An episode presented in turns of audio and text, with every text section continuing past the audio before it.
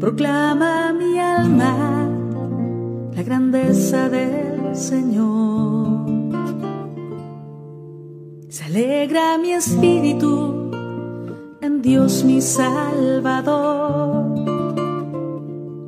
porque ha mirado la humillación de su sierva. Hoy es el lunes, el 15 de agosto de 2022. Hoy celebramos la solemnidad de la Asunción de la Virgen María a los cielos. Con motivo de esta solemnidad, el Evangelio del día se toma del capítulo 1 de San Lucas, la visitación de María a su prima Santa Isabel y la oración del Magnífica. En aquellos días, María se levantó y se puso en camino de prisa hacia la montaña, a una ciudad de Judá. Entró en casa de Zacarías y saludó a Isabel. Aconteció que en cuanto Isabel oyó el saludo de María, saltó la criatura en su vientre. Isabel se llenó de Espíritu Santo y levantando la voz exclamó, Bendita tú entre las mujeres y bendito el fruto de tu vientre. ¿Quién soy yo para que me visite la madre de mi Señor? Pues en cuanto tu saludo llegó a mis oídos, la criatura saltó de alegría en mi vientre. Bienaventurada la que ha creído, porque lo que le ha dicho el Señor se cumplirá. María entonces dijo, Proclama mi alma la grandeza del Señor. Se alegra mi espíritu en Dios mi Salvador, porque ha mirado la humildad de su esclava. Desde ahora me felicitarán todas las generaciones, porque el poderoso ha hecho obras grandes en mí. Su nombre es santo, y su misericordia llega a sus fieles de generación en generación. Él hace proezas con su brazo, dispersa a los soberbios de corazón, derriba del trono a los poderosos y enaltece a los humildes. A los hambrientos los colma de bienes y a los ricos los despide vacíos. Auxilia a Israel su siervo, acordándose de la misericordia, como lo había prometido a nuestros padres, en favor de Abraham y su descendencia por siempre. María se quedó con Isabel unos tres meses y después volvió a su casa. Palabra del Señor.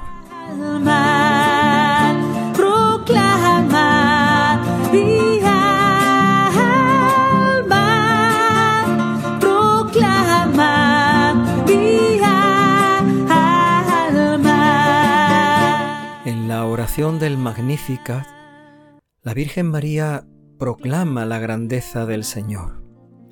Dice que Dios ha querido hacer obras grandes en ella y el Señor quiere seguir haciendo obras grandes en todos. Él hace proezas con su brazo y enaltece a los humildes.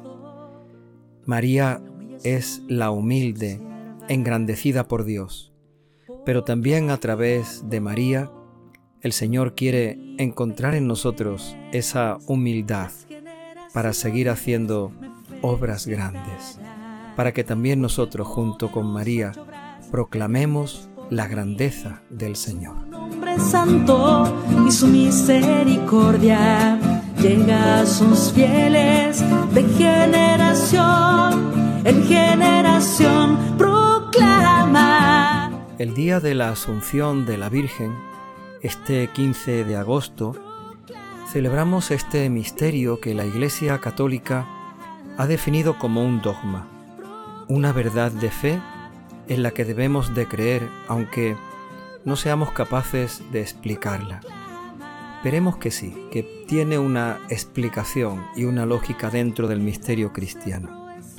Esta verdad de fe que hoy celebramos consiste en que María no murió.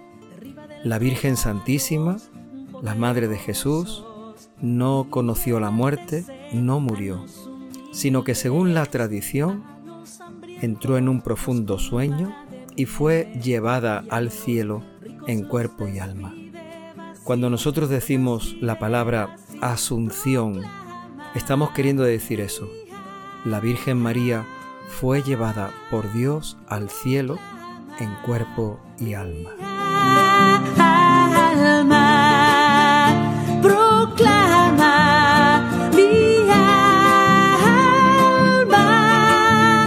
Esta es una verdad de fe definida por la Iglesia como dogma que no aparece en la Biblia ni en el Evangelio. No encontraremos, por lo tanto, un pasaje en la Biblia, en el Evangelio, que nos diga que María fue llevada al cielo en cuerpo y alma. Tampoco es una verdad que se contiene en el credo, porque cuando la Iglesia llega a descubrir esta verdad que hoy celebramos, el credo ya existía, ya se había configurado y se había cerrado. Aún así, aunque no esté en la Biblia, o aunque no esté en las verdades, en los artículos recogidos en el credo, es una verdad que debemos de creer, que debemos de celebrar y que para nosotros es motivo de acción de gracias y de alegría. Proclama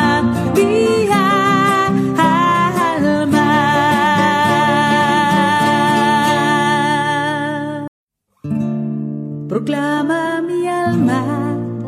Como la Iglesia Católica, como los cristianos católicos, llegamos a la certeza, llegamos a la fe de que María fue llevada al cielo en cuerpo y alma.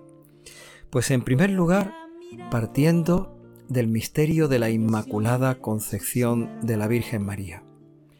La Virgen Santísima, Madre de Dios, Madre del Señor, fue concebida sin pecado original.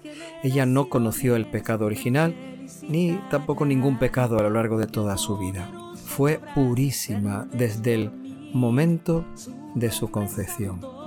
Si recordamos cómo nos cuenta la Biblia el pecado original, el pecado de Adán y Eva, la desobediencia de Dios, trajo una consecuencia en sus vidas.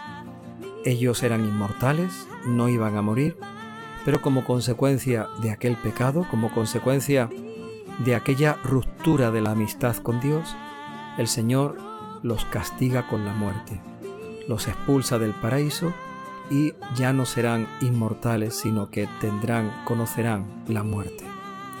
Era por lo tanto lógico comprender que María, la Virgen Santísima, la Madre de Jesucristo, la Madre del Señor, si se vio libre del pecado original, también tenía que quedar libre de la muerte. No podía morir aquella que no había sido manchada con el pecado original. No podía conocer la muerte aquella que no tuvo nunca ningún pecado, sino que vivió continuamente en gracia, en la presencia del Señor.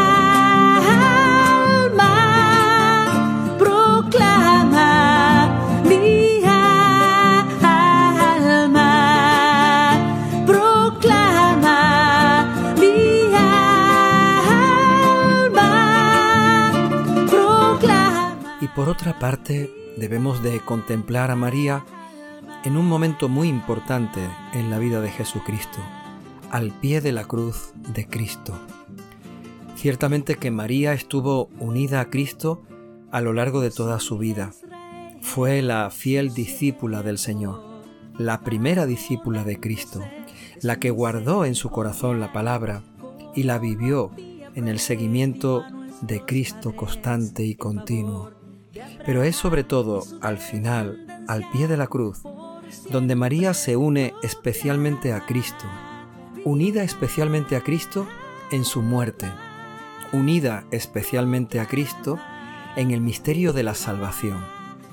Si de esta manera Cristo nos ha salvado, nos ha traído la redención y la vida nueva, aquella que estuvo unida a Cristo en el momento de ese misterio de esa entrega en el momento de su muerte, era lógico que quedara unida especialmente a Cristo también en el misterio de su vida, en el misterio de la resurrección, en el misterio de la salvación y de la vida nueva. Alegra mi espíritu en Dios mi Salvador, porque ha mirado de su sierva, porque ha mirado mi pequeñez. Por lo tanto, María queda especialísimamente unida a Cristo en su muerte. Y así de esta manera queda también especialísimamente unida a Cristo en su resurrección. Digo esto de especialísimamente porque el lugar que ocupa María en la muerte de Cristo es un sitio privilegiado. Por lo tanto, el lugar que ocupa también en el misterio de la salvación es un lugar privilegiado. Es la primera entre todos que alcanza la salvación y la vida a la que también nosotros estamos llamados.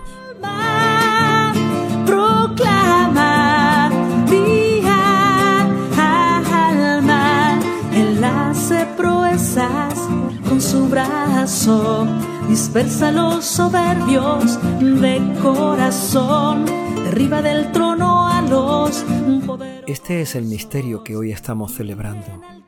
La grandeza que Dios quiso realizar en María el gran regalo que nos muestra en ella y a través de ella, porque lo que hoy celebramos es que ella sigue intercediendo por nosotros, para que a través de ella el Señor siga haciendo en nosotros también obras grandes.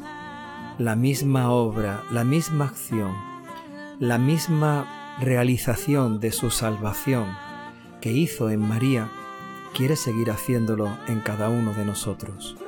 María ruega e intercede para que el Señor siga haciendo obras grandes en los humildes, para que el Señor siga mostrando su amor y su misericordia en aquellos hijos suyos que esperamos en su amor y en su misericordia. su siervo, acordándose de su misericordia como lo había prometido a nuestros padres en favor de Abraham y su descendencia por siempre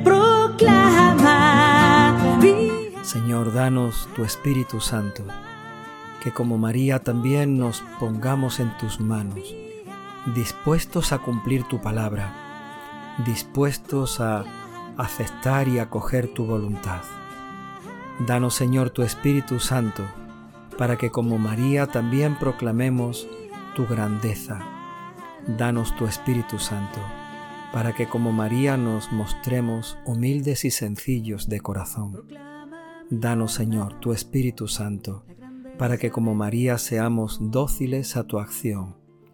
Danos Señor tu Espíritu Santo, para que como en María tú sigas realizando en nosotros tus obras, tus planes, tu voluntad, que siempre nos lleva a la salvación.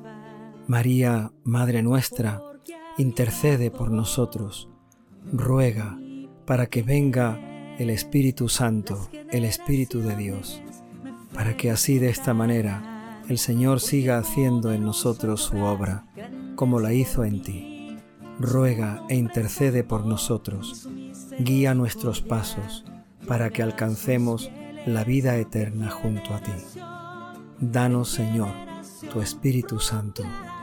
Danos el celebrar hoy con alegría el gozo de María, que junto a ella también nosotros nos alegremos eternamente. Danos tu Espíritu Santo.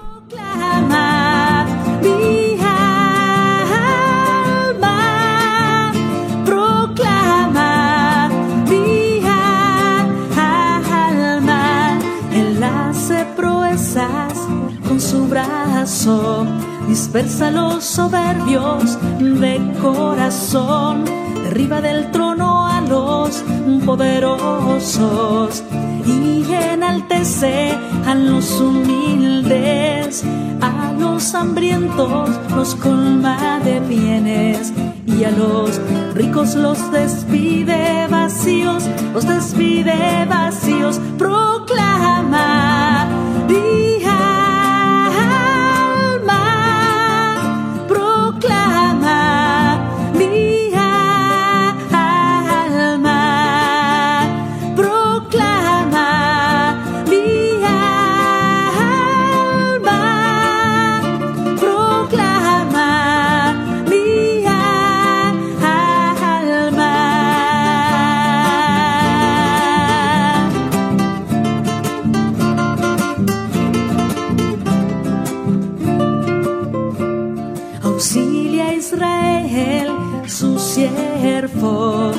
Acordándose de su misericordia, como lo había prometido a nuestros padres, en favor de Abraham y su descendencia por siempre